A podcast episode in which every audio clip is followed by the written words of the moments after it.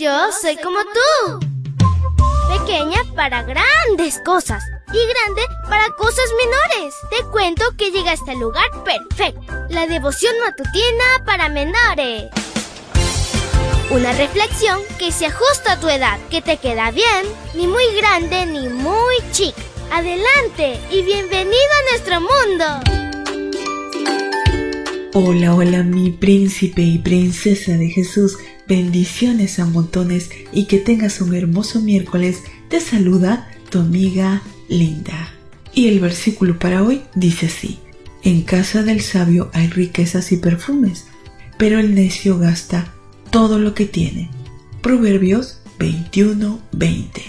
Y la historia se titula El despilfarro. El necio es una persona que disipa sus bienes, el bien más preciado y que todos recibimos por igual durante un día es el tiempo. Sin embargo, el insensato no lo aprovecha en asuntos útiles. Siempre encuentra las excusas perfectas para procrastinar.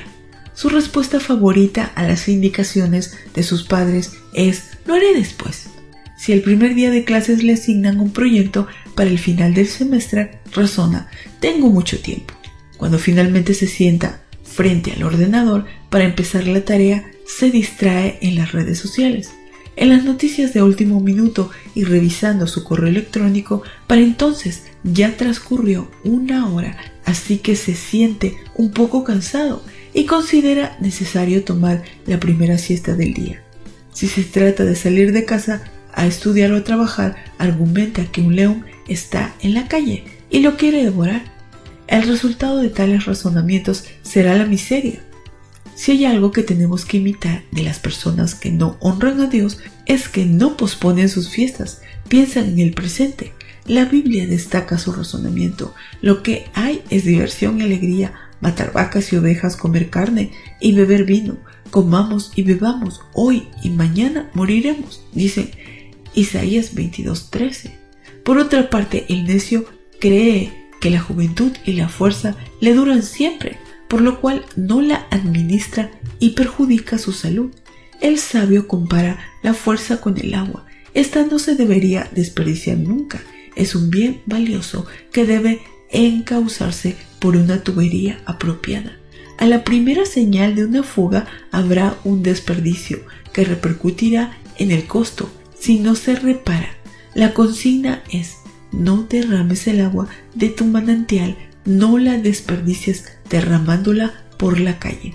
Por último, respecto a los bienes, el sabio nos recuerda, pues ni riquezas ni coronas duran eternamente. Gastar todo lo que se tiene sin invertir, ahorrar y prever para el futuro es una insensatez. El necio quiere poseer todo el momento, aunque incurre en deudas. Llegará el día en que acudir a un centro comercial se tornará en una experiencia de escuchar decenas de voces que quieren atraparte para que adquieras un crédito, el cual te costará mucho pagar. Entonces te convertirás en su esclavo. Querido Dios, gracias, porque eres un Dios maravilloso, un Dios que nos ayuda a través de tu palabra para que aprendamos a ser sabios. Te rogamos que tú puedas dirigir nuestra vida. Acompáñanos en este día. Te lo pedimos en el nombre de Cristo Jesús. Amén y amén. Abrazo tototes de oso y nos vemos mañana para escuchar otra linda historia. Hasta luego. Hoy creciste un poco más. ¿Qué?